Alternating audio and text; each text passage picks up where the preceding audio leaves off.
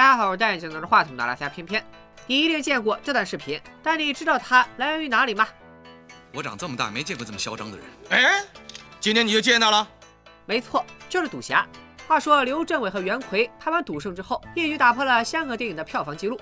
见此情景，王晶反手又抄了回去。这次他集结了周星驰与刘德华，将《赌圣》与《赌神》两个世界并轨，推出了全新的赌侠，缔造了一个赌片宇宙。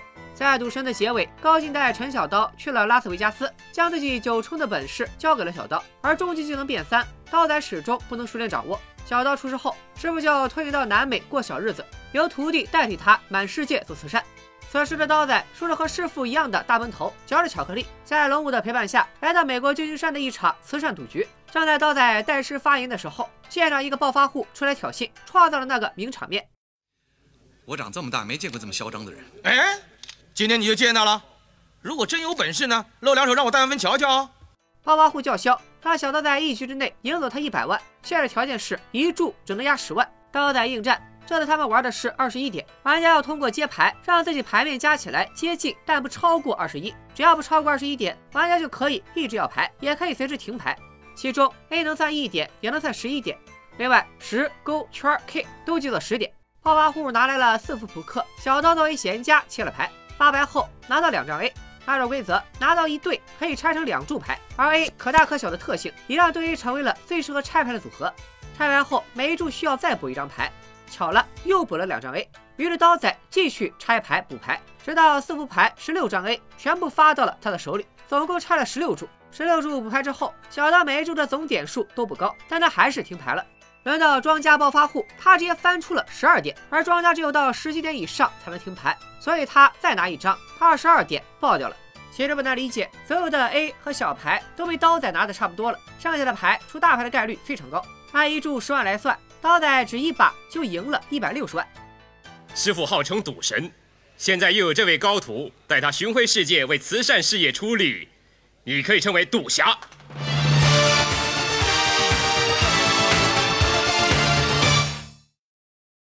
在赌圣的事业线里，阿星在赢得世界赌王大赛以后，并没有和启梦走到一起，也没有发家致富，走上人生巅峰。在这里，王晶完全将赌圣的故事嫁接过来。但由于特异功能实在是太 bug 了，所以王胖子补充了一个基础设定：特异功能赌来的钱只能做善事，不能自己花，否则就会遭报应。所以阿星和三叔的生活并没有根本改变。三叔想出了个好主意：既然用特异功能挣来的钱不能花，那学赌术挣来的不就能花了吗？反正对于三叔来说，上班是不可能上班的，有了捷径肯定想不劳而获。不如你正正当当去学赌术，到时候呢，赢尽天下的黄金美女、洋房、汽车。九七之后那些大佬走了，我就变成王永庆了。好啊好啊，我做郑玉玲、蔡万林。哼，三叔的话里有两处值得玩味，一处是那句九七之后那些大佬走了，彼时谁都知道九七年香港要回归，耶稣也挡不住，所以大家觉得黄老爷们会提前跑路。而王永庆和蔡万林都是台湾省商人，二人年轻时都有过艰苦打拼的日子。三叔光羡慕人家有钱，确实想走捷径。彼时彼刻，恰如此时此刻。书归正传，想学赌术哪家强？墙上挂着的油画告诉我们，当然是赌神高进。听说赌神的徒弟来香港了，所以三叔提议拍一段拜师视频寄给赌侠，让他帮忙发给高进。不过普通的 vlog 不行，因为想拜赌神为师的海来去了，想要成功就得博眼球。这个世界上啊，居然还有人自称是赌神，这分明是冲着我来的。我就是赌圣，你赌牌还要戴隐形液晶体眼镜，我才懒得鸟你的，我直接给看穿牌，这叫做特异功能。这里有一张 A 戏，只要我轻轻的一撸，就立刻变成一张皱了的 A 戏。这段搞的场面还有一个小滑点，那就是流水的星爷铁打的碗。这种鸡公碗出现在了星爷的各种电影中，简直成了吉祥物。录像寄给了赌侠，刀仔见到这个视频，说了句“骂的智障”，就没再管。此时的刀仔和龙武被上山红刺安排在一个别墅，这个别墅就是赌神中那个遛狗的印度人住的，而且此人其实并不是印度人，而是个科威特人。自打伊拉克打科威特，那人破产了，别墅也被上山买了下来，反倒租住在了山下小道的旧屋里，也算是双向奔赴了。讲赌神的时候，我科普过，为什么香港有这么多的南亚人，是因为英国管理层人手不够，就从自己的其他殖民地调。有一位网友评论说，根本原因其实是英国故意想制造民族矛盾，让下面的人内斗，以巩固其殖民统治。因为在香港生活的都是华人，不像印度那样本身就存在一定的种族和宗教矛盾，所以就只能从南亚调人了。我觉得说的很有道理，也感谢这位网友的补充。书归正传，对于刀仔来说，能够衣锦还乡，自然是意气风发。唯一遗憾的是，当年的女友阿珍已经嫁人了，大概是爱上阿强了吧。就在刀仔感慨的时候，三叔和阿星闯入别墅要认师兄。阿星提出赌一局，如果他赢，就要刀仔带他拜师。二人各抽一张牌比大小，一个靠特异功能，一个靠技术。双方都抽走了最大的 A。接着阿星开始搓牌，开牌了，你今天运气不太好啊。是吗？嗯，就算你运气好，也未必能赢我。是赢不了你，很难哦。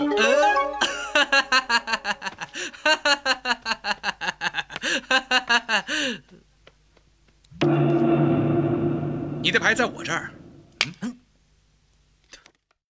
输了之后，阿信还不肯走。正好龙武回到别墅，在枪杆子的友好交流下，成功劝退叔侄二人。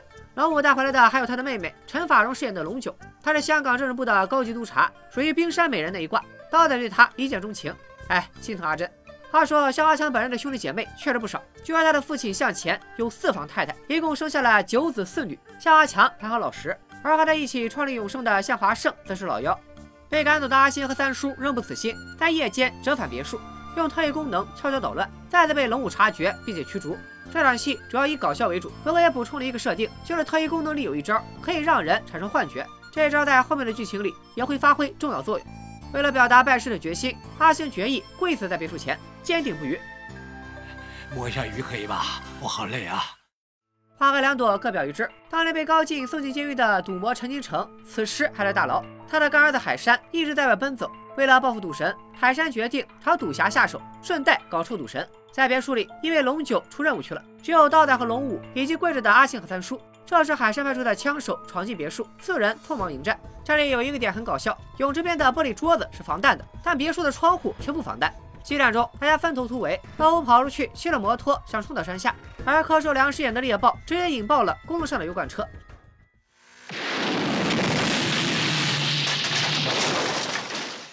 从火里窜出来的龙五被活捉。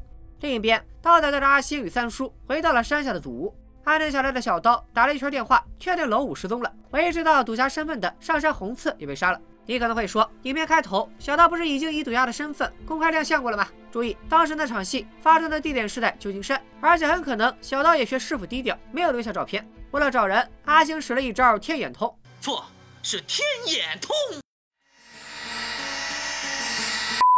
阿信看到龙五被抬进一个叫梦罗的酒吧，家人赶到酒吧，因为反派们认识小刀，所以只能由阿信和三叔进去查证。他们在酒吧里见到了一个和启梦长得一模一样的人，嗨，可不就是一个人吗？流水的男主，铁打的张敏，而且演的角色都不一样。这里张敏扮演的并不是启梦，而叫梦罗。此女口味独特，居然喜欢和三叔这种老男人约会。叔侄俩为了梦罗争风吃醋，把龙五的事儿忘了个干净。接下来，三叔想让阿星把特异功能分给他一些，出去约会用。阿星原本不同意，但是在三叔离家出走的威胁下，他还是答应了。在传功的同时，阿星特别介绍了特异功能的使用事项。特异功能有三大禁忌：第一，不能用来赚钱玩乐；第二，不能奸淫妇女；那男人呢？男人可以啊，我不会。第三，没散功之前不能说脏话，禁忌一犯，功力尽失。因为你的功力是由我传授给你。所以，如果你破戒的话，就连我也会丧失功力。哎，你放心啦，我只要拉风一下，就把功力全部还给你呀。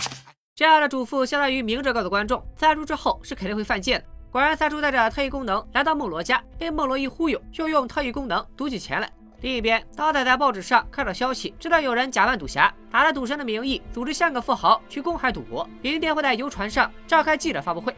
刀仔明白，这是幕后黑手想要借赌神的名声，出钱把富豪们的钱坑一圈，不但能狠赚一笔，也能搞臭赌神的名声。阿信建议，明天他们俩以正宗赌侠赌圣的身份去记者会，揭示露两手真本事，总不能李逵打不过李鬼吧？现在当务之急是搞到赌资，是时候再去照顾一下九哥的生意了。没错，刀仔又带阿星来到了大九开的地下赌场。你咋就可一个人坑？你能不能换个人啊你啊？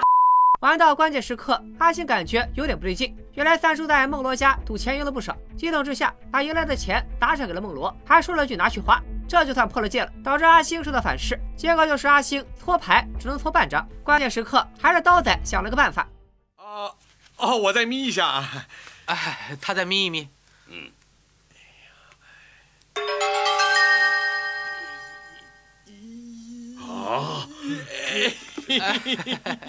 好，我跟，跟什么跟啊？你比我还大。你厉害，我不跟了。对嘛，大家投降各输一半，干不干呢？啊，一半，一半干。阿星感觉自己的特异功能消失了，第二天的记者会就只能靠刀仔。与此同时，在莫罗家里，三叔也被海山控制了。原来这都是他布的局，他不止要对付赌侠，连赌圣也一块算计了。为此，他还从大陆请了一位特异功能高手助阵。得知了特异功能的禁忌，所以就要挟梦罗设下这场局，为的就是让赌圣破功。第二天的记者招待会上，赌侠、赌圣联袂到场，表明海山是假的。我才是真的，假的，我是真的，他是假的，他是假的。空口无凭，小道表示自己有高进的联系方式和一手赌技为证。接下来，道仔进入船舱与海山赌了一把，可他没想到现场全是监控设备，道仔的底牌都被看光了。螳螂赌侠翻了大车，输得精光。小时候只觉得这个分析软件好酷，后来细想，玩家正常看牌只露这么一点点，他自己也不知道是啥牌啊。如果全露出来，那也用不着软件分析了吧？输完钱之后，刀仔另一个证明身份的路也被海山堵死了。尽管打通了师傅的电话，但看到甲板上老五和三叔被枪指着，他也只能挂电话认怂。回到家里，二人十分沮丧，在雨中反思自己。赌圣和赌侠现在是和放一曲一无所有：一没有特异功能，二没有对付电子设备的方法，三没有读本，只能眼睁睁看着海山得逞，自个儿默默难受。编剧里有个术语叫灵魂黑夜，大部分电影都会有这么一场戏，主人公遭受挫折，失去了所有的希望。正好因为一些机缘或者某个角色的鼓励，从而战胜挫折，东山再起，也算是故事片里的常见桥段了。你们两个是不是男人？你说什么？现在我们科威特人连国家都没有了，我都不害怕。你看你像什么？明天我就回科威特，去跟海山拼命。我早说过，你这个小王八蛋，没有种！你们两个真是窝囊。这几句话点燃了二人心中的一团火。如今局势其实一目了然，就像是鬼子打过来了，我们无论手上有多少牌，都得去硬碰硬，根本没有别的选择。想通这个道理，二人决定明天再去赌船和海山硬刚。科威特人的这段话蛮有意思。在一九九零年八月，当时的伊拉克入侵科威特，次年，美国为首的多国部队出兵伊拉克，打响了著名的海湾战争。据说这场战争也对咱们产生了很大的影响。当时的伊拉克总统大家也熟悉，叫萨达姆·胡塞因，一个被别的国家判刑绞死的总统。而片中的反派海山原名就是胡塞因，只是在国语版被译为海山。这个名字应该就是在影射萨达姆。每个能在地球活下来的民族，都有勇于牺牲的战士。这里也是借科威特这件事来映衬小刀和阿星，只有像战士那样经历了淬炼，才能成长。次日清晨，刀仔在出发前打晕了阿星，他觉得死去凶多吉少。阿星失去了特异功能，没必要跟自己去送死。当阿星醒来时，刚好龙九也回来了。他收到国际刑警的通知，世界知名的老千最近都来了香港。龙九猜到这伙人是来对付赌侠的，所以赶回来帮忙。二人便结伴赶往游船。此时小刀已经来到了船上的赌场，进门时遇到保安的阻拦。先生，这里衣冠不整，恕不招待。怎么样才叫整齐呢？起码要打领带。我有啊。嗯进赌场后，小刀受到海山的嘲弄，这里机关重重。海山笃定他来了也是送钱，还说一会儿有终极扑克大赛，有本事你就来。只不过入场券要三百万美金，换算成港币得两千多万。那刀仔有多少呢？没钱，所以他向海山借了十块钱，他要在短时间内从十块赢到两千多万。而海山也是大气，也借你二十。接下来就是赌侠大展拳脚，玩骰子时在买定离手的最后一颗下注，玩二十一点，把牙签藏在牌上，骗过了监控系统。就这么一点点的把手上的筹码翻倍。此时阿星和龙九也混上了船，分头去找三叔和龙五。阿星误打误撞找到了另一个苦主孟罗。孟罗因为欠海山两百多万，被迫加入了海山的仙人跳组织，让阿星破功。但事成之后，海山并没有兑现承诺免除欠款，反而要他到赌场上陪睡。但海山关注的阿星的心上人和梦罗长得一样，却不知道心上人还有蓝 buff 的功效。嗯，是不是这样？嗯你现在感觉怎么样？罩得住。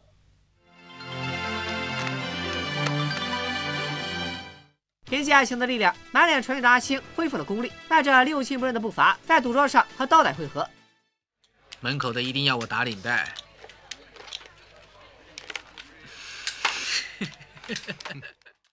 阿星扫了一眼桌上的人，与一个独眼龙对视。这人左眼乍一看白内障，可却跟写轮眼似的，把阿星带入到幻觉之中。沧海一声笑，滔滔两岸潮。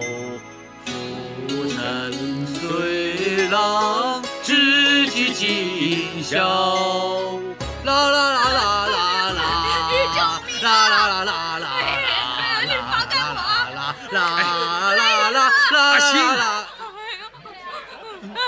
救命啊！救命啊！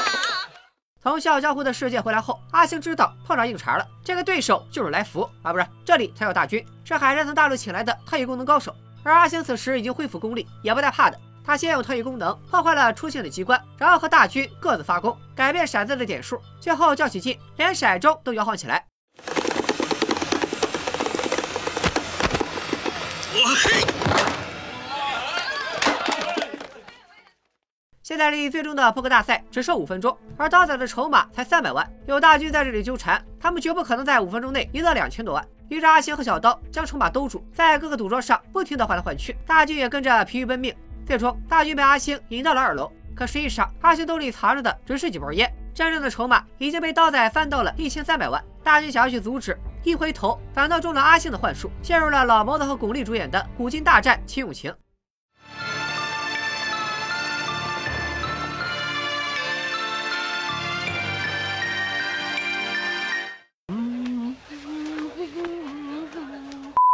此时刀仔正在搏最后一把，但情况有些不妙，他的牌没有对手大。这时候翻车，前功尽弃。如果要赢，只能试一试自己还不熟练的绝技变三。说什么也要赌一赌啊！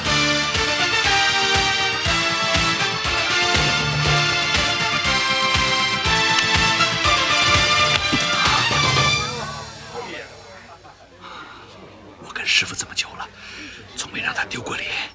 慈善扑克王大赛正式开始。此时的三叔已经被龙九救出，和梦罗一起来到现场。比赛开始前，阿星直接发动电磁脉冲型特异功能，破坏了现场的监视设备。海山为了监控，还有大军可用，他把其他人的底牌看了个遍。但是刀仔直接把底牌藏在手心，让大军看不穿。没了 bug，刀仔在赌桌上大杀特杀，把其他玩家的钱全部赢光，最后只剩下了海山和他。见的情景，海山把大军也拉上牌桌，而小刀也把阿星拽上桌，来一场二 v 二。我们从上帝视角来看这局。到第二轮发牌时，大军手上已经是三条 G 了，所以押上三百万。刀仔虽然明面上不如大军，但是也丝毫不慌。发到第四张时，海山的牌面最大，但他选择让大军下注，而大军直接莽了七百万，将手上的钱全部梭哈。此时大军的视角中，自己仍然是最有优势的一个。他和刀仔虽然都是三条，但他点数要比刀仔大。三条的牌型既可博四条，也能拼三带二，也就是葫芦。海山现在是两对，再来一张，顶多也就是葫芦。至于阿星，A K 和二三，天上一脚，地下一脚，成不了顺了，顶多就是黑桃同花。第五张牌发售后，大家都中牌了。此时牌面大小依次为：刀仔的四条五，海山的三 A 带俩 K 大葫芦，大军的三 G 带俩九小葫芦，最后才是阿星的同花。不过在没有掀开底牌之前，一切都没有定论，因为还有特异功能。最后时刻，大军开始搓牌，见的情景，阿星也开始搓。刀仔隐隐感觉到了什么，于是他向海山挑衅，将两人手中余下的两千万一并押上。好，就跟你赌这把，两千万。好了，就开牌。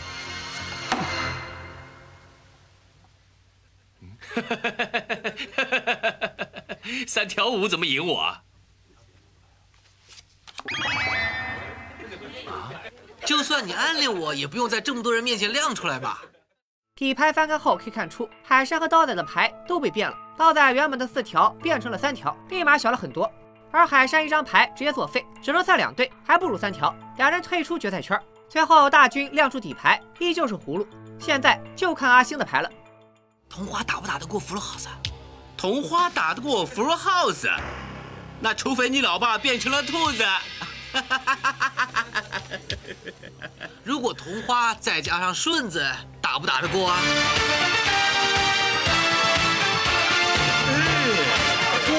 哇，同花顺！我老爸不只会变成兔子，而且还跟你老妈结婚生子，所以才会生出你这个独眼龙的儿子。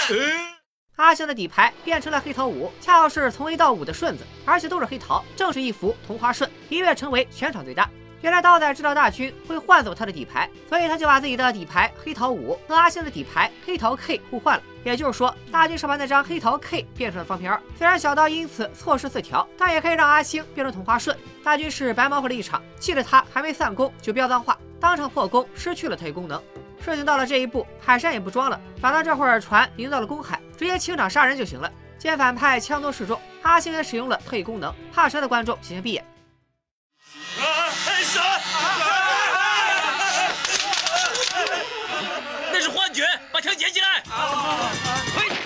此时，龙五和龙九帅气出场，战作一团。好了，可以睁眼了。没被吓到的观众，弹幕上打一波好心人吧。龙九救出龙五后，杀了赌场来。这回他和猎豹再一次一 v 一，找回了场子。阿星拿着马桶揣子当双截棍，致敬李小龙的一段，也是名场面。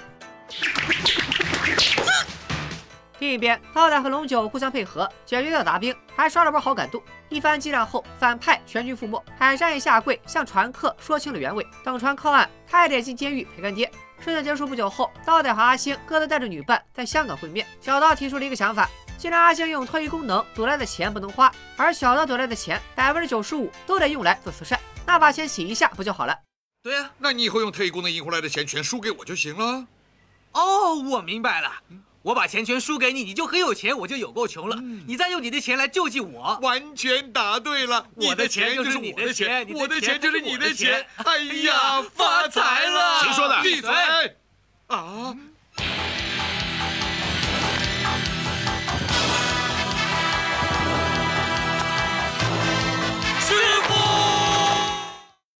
赌侠是一部很标准的王晶式商业电影，叙事结构上是最简单的正邪对立，正义一方从高处跌入低谷，经历挫折后找回自我，在最终大战击败对手。叙事的角度也是全知视角，绝对不会让观众增加理解难度。然后也是套路扁平的，吸引观众的暴力色情元素也一个不差。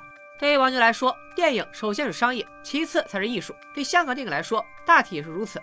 之前我们说赌片的成功来源于香港社会存在的追求报复的心态，而香港电影也多少沾点急功近利。当年的港片走的都是多快好省的路线，抓住火爆的商业元素，堆起一个剧本，找演员拍一两个月就能上线，却忽略了电影要靠工业和文化。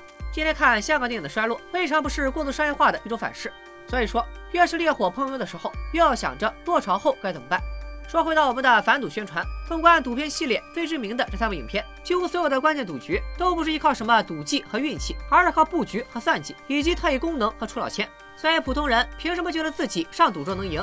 要不由片中说，赌术的最高境界是变三，也就是将牌换成三，什么原理偏偏不清楚。知乎上有这么一种解释，说变三就是将藏在衣袖里的牌替换到桌面，而在袖子里藏牌的时候，因为三的点数小，一般放在离袖口最远的位置，所以说变三最难。